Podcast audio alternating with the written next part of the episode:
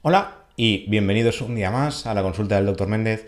Yo soy Roberto Méndez, médico de familia y especialista en nutrición clínica y deportiva y en ciencias del deporte. Como ya sabéis, aquí hablamos de nutrición, de medicina, de deporte o de una mezcla de tantas. Hoy será más o menos una mezcla. Antes de empezar, os recuerdo la Academia Nutricado, cursos de nutrición y deporte. Por un lado, Raquel Casares, nutricionista, explicada parte teórica de consulta después de años de experiencia. Y por mi parte, como no podía ser de otra manera, la parte teórica, científica, basada en la mejor evidencia disponible, como es el caso de este podcast. Os aconsejo y os animo a entrar a la web edu.nutricado.es. Y siguiendo con el podcast de hoy, hoy hablaremos sobre errores a la hora de perder peso os sonará un podcast anterior de hace ya casi, no, sé si un año, año y medio, donde hablamos también de errores, pero hoy nos centraremos más en la parte del camino, es decir, el tiempo que pasa desde que empezamos la pérdida de peso, por qué la empezamos, qué objetivo tenemos y cómo llegar a buen puerto. Existen un porrón de errores, un montón de errores diferentes a la hora de perder peso, pero la verdad es que siempre se van repitiendo los mismos. De hecho, alguno de los que hablaremos hoy lo hablamos en su día, pero lo hablaremos de una perspectiva diferente después de muchos estudios al respecto de qué hacer para perder peso y no perder en salud, porque podemos perder peso y perder salud a la vez. Por un lado, recordemos que la pérdida de peso sigue siendo la gran asignatura pendiente, es una cosa que no ha cambiado en muchos años, de hecho, en el primer programa acerca de los errores de perder peso, que os enlazaré en las notas del programa, hablamos sobre un gran estudio que se realizó durante la Segunda Guerra Mundial, donde ya se vio que el tema este de la fuerza de voluntad no tiene ningún tipo de sentido, porque allí ya le podían poner voluntad, ya podían obligar a estos soldados, os enlazaré como digo el programa, porque lo que hacían era simplemente dejarles sin comer. El estudio era voluntario, ¿eh? que tuviera que ser en la época Segunda Guerra Mundial no tiene nada que ver, pero era voluntario, participaban voluntariamente y lo que se hizo es no darles de comer. Y los soldados, ¿qué pasa? Pues psicológicamente solo pensaban en comer y al final el cuerpo reaccionaba y no había pérdida de peso porque se, moría de hambre. De esto hablaremos también hoy. En su día también os comenté, os los voy a comentar de forma resumida porque ya existe un podcast al respecto. Eh, una de las cosas que hablamos es la importancia de no comer demasiado poco, porque restringir demasiada dieta es un error, como también hablaremos hoy. Contar calorías no tiene ningún tipo de sentido porque las calorías no son iguales, como ya hemos dedicado en muchos programas al respecto. Evitar nutrientes específicos tampoco tiene ningún tipo de sentido, ni combinaciones, ni historias varias que os quieran vender. Y demonizar nutrientes, que será uno de los primeros errores, tampoco debería ser uno de los pilares básicos de un plan dietético. De hecho, en su día hablamos de qué dieta era mejor para perder peso, dieta baja en grasas o dieta baja en carbohidratos. En su momento, os lo adelanto ya, la conclusión que yo tuve y que tuvieron los estudios en su día, en, los varios artículos que os enlace, es que una dieta alta en grasas y baja en carbohidratos sería mejor opción para perder peso. Hoy en día sabemos que no es así.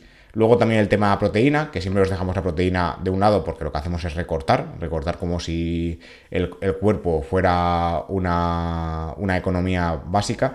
Y en la, economía es una cosa, pero en el tema de eh, perder peso es otra. Y una de las cosas finales que os dije en el anterior programa fue el tema de las eh, verduras y frutas. ¿Sirven para perder peso? En parte sí, en parte no. Esto, como digo, en el programa os lo, comenté largo y tendido, ¿vale? Hoy volveremos a los seis errores que hemos comentado recientemente en el periódico para perder peso.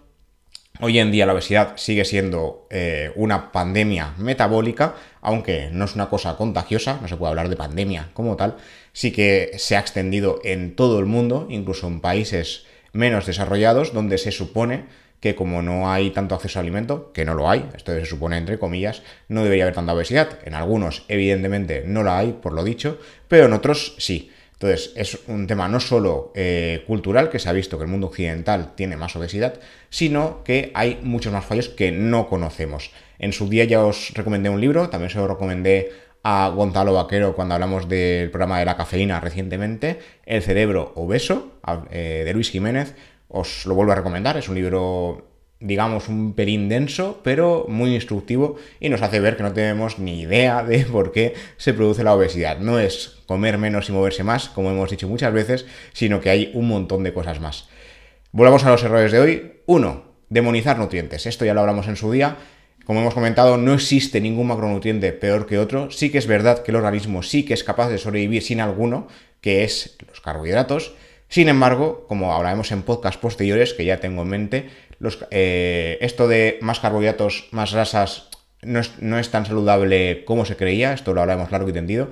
Lo que sí que se sabe es que el organismo puede vivir sin carbohidratos porque a partir de las grasas y las proteínas puede seguir haciendo sus funciones vitales. Sin embargo, si no llegamos a un porcentaje adecuado de grasas o de proteínas, no morimos. Las grasas y las proteínas son necesarias tanto para la fabricación de hormonas, ambas, para fabricación de anticuerpos, en el caso de las proteínas, y para fabricación de estructura celular, sobre todo en el caso de las proteínas. Las grasas también son necesarias en la estructura celular, no tanto a nivel del armazón celular, como sería el caso de las proteínas, sino también a nivel de eh, factores externos celulares, de los cuales no os hablaré hoy porque podemos estar semanas hablando de qué hacen las grasas en la pared celular. Entonces, en este caso, lo dicho, no hay que demonizar macronutrientes porque además no todos son iguales. No es lo mismo comer carbohidratos de frutas o verduras, que son carbohidratos muy densos en, nutrientes, muy interesantes a nivel nutricional, pero pobres en calorías, que carbohidratos eh, procedentes de arroz o pasta, serían carbohidratos llamados complejos. Además, este arroz y pasta, de nuevo, no sería igual una pasta o arroz frescos, no procesados, que una pasta o arroz refinados, ¿vale? En el tema de perder peso, cuanto más refinado es un alimento, cuanto más procesado, más fácil se consume, más le gusta al cuerpo y más cantidad consume. Esto tiene mucho que ver con la obesidad. ¿De acuerdo? Sí que es verdad que en ocasiones, esto como punto aparte, por ejemplo, cuando hay episodios de gastroenteritis, sí que veréis que recomendamos a nivel médico comer precisamente arroz blanco que es procesado. ¿Por qué? Porque al estar procesado, el estómago, el intestino, lo, lo, procesa, valga la redundancia, más adecuadamente y no lo tira. No hay diarrea, no hay vómitos, es más fácil que no acabe fuera. Entonces, en este caso, en esos casos puntuales sí que se recomienda, pero en el día a día no, porque al gustar más al cuerpo en este sentido, esto entre comillas siempre, eh, se queda más. Entonces, hay, más posibilidad de que esto engorde. Esto no pasa siempre. Hace poco escribimos un artículo sobre el tema del arroz en la cultura asiática y lo que se ha visto es que precisamente el consumo de alimentos básicos como el arroz y el trigo, en, en, China en especial, alargaba la vida, algo que no pasaría en los países europeos, porque se ha visto que en algunas regiones de Asia hay personas que eh, poseen ciertas mutaciones que les hacen procesar el arroz de forma diferente, arroz blanco, ¿eh? Y en este caso no engordan por mucho arroz que coman. Esto en España no pasaría. Comeríamos la misma cantidad de arroz diario, que en el estudio llegaban a consumir más de 300 gramos de arroz al día y aumentaban la esperanza de vida. ¿Qué pasaría en España? Que engordaríamos, aumentaría el riesgo de obesidad al final, primero sobrepeso, luego obesidad, y luego todas las enfermedades eh, colaterales. Entonces, esto no lo intentéis aquí si no tenéis eh, genética asiática porque puede ser peligroso. Y luego en el tema de las calorías, como ya sabéis, no todas las calorías son iguales, no es igual una caloría de grasa, una caloría de proteína que una caloría de carbohidrato y sobre todo calorías de alcohol, que son calorías vacías, que no sirven para nada más que para hacernos daño a corto, medio y largo plazo. Segundo punto, moderación no es restricción. Este punto es un poco una vuelta de tuerca del tema de no contar calorías, no contar eh, tipos de nutrientes y que tenemos que comer todo con moderación. Esto es mentira, ¿vale? No hay que comer de todo con moderación, sino que hay que saber eh, en qué punto estamos de eh, no pasarnos, ¿no? La diferencia entre moderar y restringir también puede ser peligrosa a nivel de trastornos alimentarios. El ser humano no siempre come por necesidad, sino también por placer. Esto está bien, quiero decir, no tenemos que hacer un 100% de dieta saludable. De hecho, yo no se lo recomendaría a nadie, yo no lo hago, dudo que nadie lo haga, ningún influencer que conozcáis o sigáis lo hará. Lo que se recomienda es la típica regla del 80-20, que el 80% de la dieta sí que sea saludable y en el 20% de la dieta sí que podemos hacer eh, excesos, entre comillas, pero con moderación, no restricción. Quiero decir, ¿que te gusta el helado? Perfecto, come helado. ¿Vale? Pero no lo hagas todos los días. No pasa nada porque en lugar de hacerlo eh, dos veces a la semana lo hagas una o una vez cada varias semanas. Eh, ahí sí que habría que reducir porque hay veces que justamente ese producto en especial que te gusta mucho es la causa de que no bajes de peso y de que tengas problemas a largo plazo. Luego con el tema del alcohol, esto es otro rollo. El alcohol ya nos hemos dicho en muchos programas que ni moderación, ni nada. Restricción porque una sola copa al día de cualquier cosa de alcohol aumenta el riesgo de diferentes tipos de cáncer. Entonces ahí estaríamos, esto estaría fuera del juego pero en tema alimentario, el tema ultraprocesados, yo que sé, pizzas, hamburguesas, demás, ¿está bien comerlos? Alguna vez puntual está bien, pero no por salud, sino por placer, porque el cuerpo también come por placer. Caer en la restricción total es un serio error que puede llevarnos, como digo, a trastornos alimentarios, porque esto se ha visto y está muy estudiado. Prohibirle al cerebro ese placer puntual, lo que puede provocar es un daño psicológico que nos dará lugar a esos trastornos alimentarios como tal. La rigidez alimentaria no está para nada recomendada y veréis que muchas veces en, muchas en, muchas cuentas de redes sociales, Instagram, TikTok y tal, lo siguen repitiendo mucho porque se, se, está viendo que el tema de restricción total, restringir un alimento en especial, un grupo alimentario, es peligroso porque el cerebro te lo pide. ¿Vale? Pasamos al siguiente punto. ¿Qué, ejercicio es mejor para perder peso? ¿Fuerza? ¿Cardio o ambos? Vale, como ya dijimos en su día, en muchos podcasts lo he repetido, combinar. Lo mejor es combinar fuerza y cardio. Las nuevas guías eh, de ejercicio físico recomiendan hasta 300 minutos de ejercicio cardio moderado, correr, ciclismo, natación, y hasta 150 si es ejercicio eh, ya intenso. ¿vale? Luego, a nivel de eh, fuerza, se recomiendan dos sesiones por semana.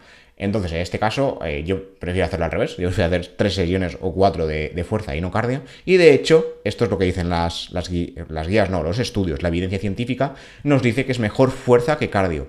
Realizar ejercicio aeróbico sin fuerza sí que pierde grasa, pero también se lleva por delante masa muscular. Sin embargo, los ejercicios de fuerza también crean un evidente gasto calórico y lo que nos hace es conservar todo lo posible, no siempre, la masa muscular, o al menos la cantidad necesaria. A largo plazo, si nos pasamos, evidentemente nos llevaremos la masa muscular por delante, pero es mejor poseer masa muscular que no poseerla, dado que a mayor porcentaje de grasa muscular corporal, mayor gasto calórico en reposo. El músculo en reposo, sin hacer nada de nada, tirado del sofá, consume más calorías, más energía que la grasa. Entonces, el objetivo final es perder peso, pues mejor poseer masa muscular que no poseerla. Mejor fuerza que cardio y mejor combinar ambos, si es posible. Solo cardio no estaría recomendado porque al final se pierde masa muscular por el camino, incluso aunque seamos atletas de élite, siempre se recomienda hacer una pequeña porción, aunque sea de eh, ejercicios de fuerza para mantener masa muscular. ¿Que nos gusta más cardio? Perfecto, pero alguna sesión, al menos dos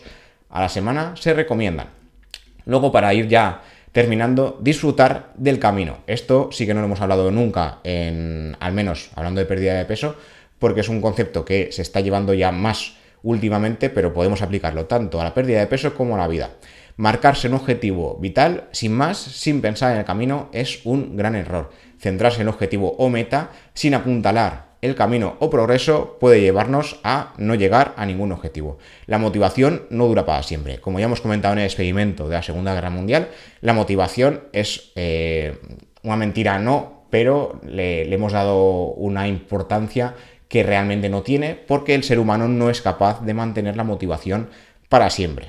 Habrá días más motivados, días que menos, y siempre es mejor ir haciendo que no hacer nada. Entonces, en este caso, lo que hay que hacer es disfrutar del camino. Existirán siempre obstáculos, días buenos, días menos buenos, y habría que fijar un objetivo que se pueda conseguir sobre todo, porque si nos ponemos un objetivo demasiado lejos, que no seamos capaces de conseguirlo, nos frustraremos. Habría que elegir un patrón alimentario adecuado, que sea adherente, es decir, que nos guste, que no estemos haciéndolo por pura obligación. Al principio es posible que sí, porque habrá cosas que cambiarán mucho nuestro estilo de vida, pero que, que poco a poco se pueda adaptar y sobre todo que no sea restrictivo, como hemos comentado anteriormente, que se pueda llevar sobre todo a largo plazo y que no busque solo la pérdida de peso, sino cambiar el estilo de vida. Si lo único que buscamos es perder peso sin más, nos vamos a dar contra un muro. Porque lo que hay que hacer es buscar un patrón adherente, es decir, que nos guste, que nos ayude a perder peso, obviamente, pero también que sea saludable. Si lo que hacemos es la típica dieta de la operación bikini que nos venderán eh, tanto este año como todos los demás por internet, televisión, revistas y demás, lo que haremos, perderemos peso, perderemos masa muscular por delante, aumentaremos el riesgo cardiovascular porque se ha demostrado que gran pérdida de peso en muy poco tiempo, con masa muscular de por medio, a moderado, a, medio y largo plazo, aumenta el riesgo cardiovascular y aumenta el efecto rebote. Entonces lo que tenemos que hacer es saber que esto es una carrera de fondo de largo plazo y donde no debe haber restricciones totales, sino moderación, siguiendo la mencionada regla del 80 20 y además añadirle a la dieta, una dieta que nos guste, insisto, una práctica física que también nos guste, que disfrutemos, que no sea un castigo, que se practique mínimo tres veces por semana hasta cinco si adecuado. Todos los días no es adecuado, al menos no el mismo tipo de práctica. Si vamos alternando, fuerza, eh, cardio, bien, porque no es, no es igual siempre, pero todos los días lo mismo sin descansar, también puede ser peligroso, aumenta el riesgo de lesión. Entonces, en este caso, como digo, dieta adherente, ejercicio adherente, a largo plazo, éxito. A largo plazo hay que tener paciencia. Esto no trata solo de un día. Luego, por otro lado, tenemos otro punto que lo llamé mejor hecho que perfecto, dedicado a mi compañera de la academia, Raquel Casares, que dice mucho esta frase y me, gusta mucho porque resume muy bien eh, el proceso de tanto de pérdida de peso como de cambio de hábitos en general. En este caso, el progreso, como digo, es clave y es una frase que se repite mucho últimamente, a mí me la repite mucho Raquel. Si buscamos de forma continuada la perfección, ya sea lo, sea lo que sea, sea dieta, ejercicio o cualquier otra cosa de la vida, lo que haremos será bloquearnos. Se llama eh, bloqueo de parálisis por análisis. Le damos demasiadas vueltas al plan y, y acaba por no existir ningún plan. Entonces, ¿qué es mejor? Hacer, hacer, hacer y hacer. Esto, esta parte del podcast me la pondría en bucle, hay que hacer y no pensar habría que pensar, obviamente hay que tener cierto plan, pero si el plan es así de grande, esto, lo que veis en YouTube, estoy aquí con las manos levantadas, si el plan eh, es un par de páginas de plan, haz por lo menos una cuarta parte, ¿vale? Empieza por el principio, aunque sea un poquito. Es importante que hay que disfrutar el proceso, como hemos hecho antes, y saber que cada pequeño paso cuenta, y esto la gente no suele tener en cuenta porque dicen, no, es que yo quería perder... Me invento, 10 kilos en el último año y es que eh, llevo dos meses y solo he perdido un kilo. Vale, has perdido un kilo. Quiero decir, has hecho, has hecho, ¿no? Ya has hecho algo más que cuando empezaste. Perfecto. Entonces el plan va bien. ¿Tardarás más o tardarás menos? Ya, pero se tiene que tardar. Es que cada persona es un mundo. Es que las historias que nos cuentan en, las redes sociales, sobre todo en Instagram o en TikTok, donde las redes sociales son más visuales que, por ejemplo, Twitter, muchas son mentiras. Quiero decir, algunos sí que han tenido ese éxito, pero a lo mejor tienen una, genética determinada, tienen una base mejor, ya tienen algo hecho que tú no que tú o que yo o que cualquier otro. Entonces, claro, no podemos partir de la misma base. Si queremos, eh, un ejemplo que puse en el artículo que os enlazaré es, si queremos hacer una hora de ejercicio todos los días, o al menos cinco días a la semana, y no podemos, porque tenemos trabajo, porque tenemos otras actividades, otros hobbies que queremos hacer, porque tenemos familia que cuidar, tenemos otras cosas, ¿vale? Pero sí que podemos hacer 30, ¿Qué es mejor? ¿No hacer nada o hacer 30 minutos? Pues evidentemente hacer 30 minutos. No es perfecto, pero está hecho. Mejor hecho que perfecto. ¿Vale? Y esto se aplica a cualquier cosa. Si, estamos, si, por ejemplo, estamos en proceso de cambio de hábitos, nunca se recomienda cambiar de comer comida rápida todos los días a comer ensalada todos los días. Por, un ejemplo, la ensalada es el peor eh, plato que podemos hacer porque la haréis como lo hacen en Instagram, que es todo verde y ya está. Hay que ponerle proteína, hay que ponerle grasas, hay que ponerle cosas para que sacie. ¿Vale? Esto por un lado. Pero si vamos a hacer el cambio de hábitos, hay que hacerlo poco a poco, ir cambiando cosillas hasta que lleguemos al punto de, que sea eh, automático el tema de la dieta. Y el tema de ejercicios igual. Hace poco puse una imagen en, mi propio Instagram que lo decía. Llegará un punto donde el hecho de, de, tener un mal día no es ir a hacer ejercicio, el tema de que os decía, no os obliguéis, tiene que ser algo que os guste, pues llegará un punto donde el mal día no es ir a hacer ejercicio, sino que no tengas tiempo para hacer ese ejercicio, que no tengas tiempo para ir al gimnasio. Eso será un mal día porque ya dentro de tus hábitos estará automatizado el hecho de hacer ejercicio. Entonces, como digo y como repito, mejor hecho, mejor hacer cualquier cosa que no hacer nada. Mejor hecho que perfecto. Y ya como último punto, sexto punto, la proteína. Esto lo hemos repetido en un montón de podcasts. Eh, la proteína tiene que ser un pilar básico de la dieta el 0,8 por kilo y día está desfasado y los estudios nos dicen que mínimo el doble, mínimo 1,5 por kilo y día para perder peso. Primero habría que eh, hacer este cálculo sobre el peso que uno tiene ya, pero lo ideal sería hacerlo sobre el peso eh, que queremos llegar. Esto hay que hacerlo progresivo, no hagamos el primer día peso 90, quiero llegar a 60 y calcular proteína sobre 60 porque es una locura, pero hay que, habrá que ir bajando progresivamente porque cuanto más peso perdamos, más habrá que reajustar el porcentaje de, macronutrientes en este caso. Entonces, eh, lo dicho, siempre mínimo 1,5 por kilo y día. ¿Que llegamos a 2? No pasa nada. Lo que se ha visto es que si ya tenemos algún tipo de eh, problema renal o alguna enfermedad donde demasiada proteína pueda ser peligrosa, hay que ir con cuidado. Pero exceso de proteína, a día de hoy, no hay ningún estudio que diga que aumenta el riesgo de enfermedad renal. Poseer una enfermedad renal previa se agrava con demasiada proteína. Eso sí que es así, pero demasiada proteína de momento no se ha visto que eh, cause un daño renal. Siempre y cuando nos pasemos, quiero decir, no hagamos 4 gramos de proteína por día, porque esto puede ser peligroso no solo a nivel renal, sino a nivel general. Pero de momento no se ha visto que demasiada proteína eh, fastidie el riñón, sino que un riñón que ya esté tocado, pues se fastidia más. Esto para que nos entendamos. Y creo que es todo lo que os quería contar por hoy. Me he alargado más de la cuenta, como siempre, pero espero que os haya gustado el podcast. Ha habido puntos un poco más diferentes, un poco más raros. Me gustaba comentarlos, sobre todo el tema este de disfruta del camino y mejor hecho que perfecto. Estos dos puntos me encantó escribirlos en el, artículo y espero que os hayan servido o que a largo plazo también os sirvan. Y nada, como siempre, nos vemos en YouTube o nos escuchamos en todas las plataformas, Spotify, iVoox, Google Podcast, Amazon Music, Apple Podcast o la plataforma que utilicéis. Nos vemos y nos escuchamos en siguientes episodios. Hasta la próxima.